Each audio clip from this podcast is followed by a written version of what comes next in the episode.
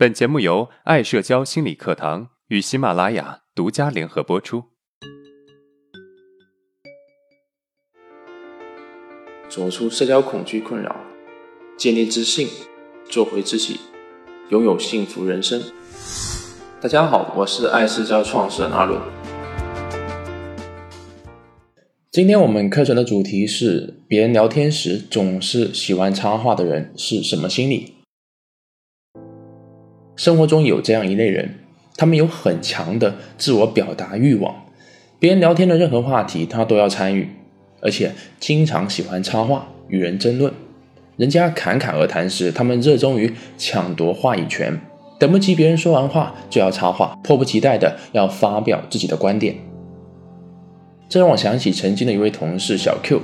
他的性格就是这样的，喜欢插话，无论人家议论什么，他都会过去打断一下。记得有一次，上级召开会议，准备讨论一个新项目，因为大家都是同辈，所以没有什么拘束，各个发言非常积极踊跃。可是，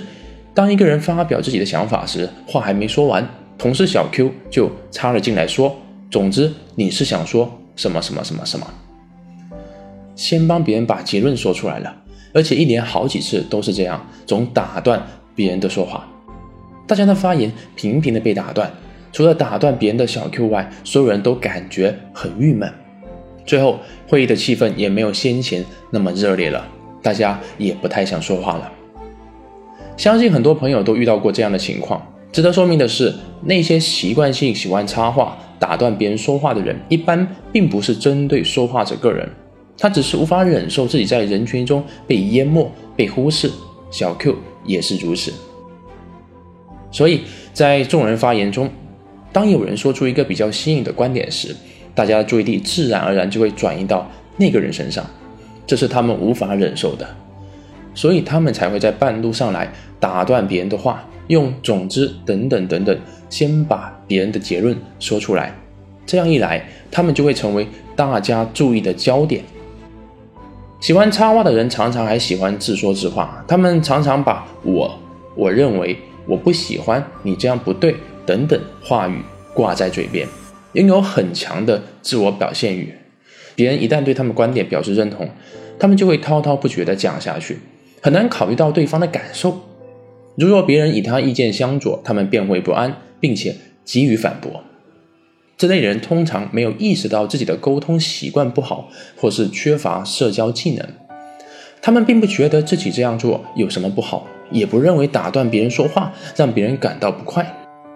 从发展心理学角度来说，这一部分人很可能是没有完成从青春期自我中心阶段向成人期的人际自我互动阶段的过渡，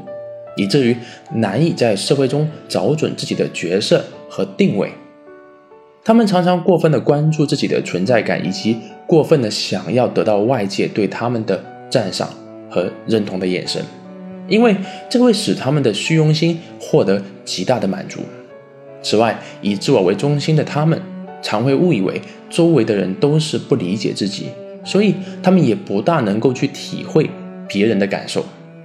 对他们来说，自我中心化的说话方式成了一种自我保护的防御机制。为的是不让别人忽略对自己的关注。每个人在交谈中都有发言权，但这不代表可以随意插话打断对方。这样不仅给人留下不好的印象，而且还会搅乱别人的兴致，而且还会搅乱别人的兴致，引发别人的反感。对于这个问题，我们应该怎么做呢？第一，多听少说。我们之所以会经常插话帮别人做总结，目的是急于展现自己，所以在这种情况下，一般也没有认真听别人说，而且啊，只是听个大概。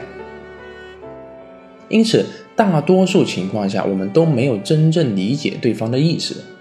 所以做出的总结大多也不太准确。多听少说，就是要我们学会听清楚别人的观点，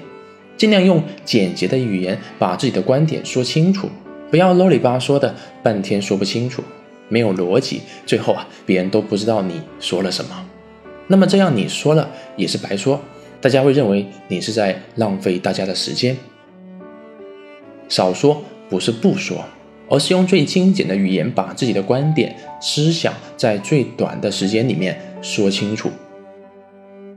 第二，心理暗示，在认识到自己不足的基础上，我们可以有意识的进行自我训练，给自己心理暗示来改变这个不良的习惯。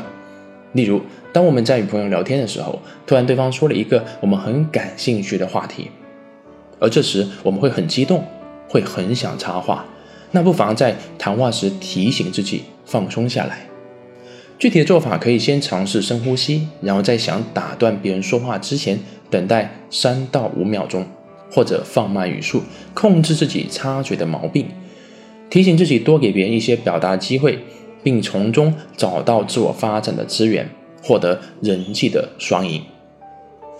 改掉爱插话这个毛病啊，是一个循序渐进的过程，不可能一蹴而就。只要坚持有意识的、主动的去控制和矫正，就一定会有效果。第三，适度的自我表现。每一个正常人都有适度的表现欲和虚荣心，这是因为我们每一个人都希望自己过得好，活得比别人强，这是人类的集体无意识，也是推动人类社会发展的强大动力。所以在众人面前展现自我，赢得认可，并无不可。只要在适合的场合、适合的表现即可。这里所说的适度是举止得当，言语不带任何评价，要就事论事，不能有贬低之意。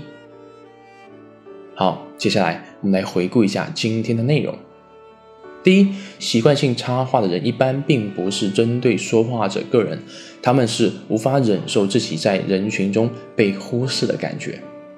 第二，习惯性插话的人很可能没有完成从青春期自我中心阶段向成人期的人际自我互动阶段的过渡。第三，我们应该怎么解决这个问题呢？首先，多听少说；其次，心理暗示；最后，适度的表现自我。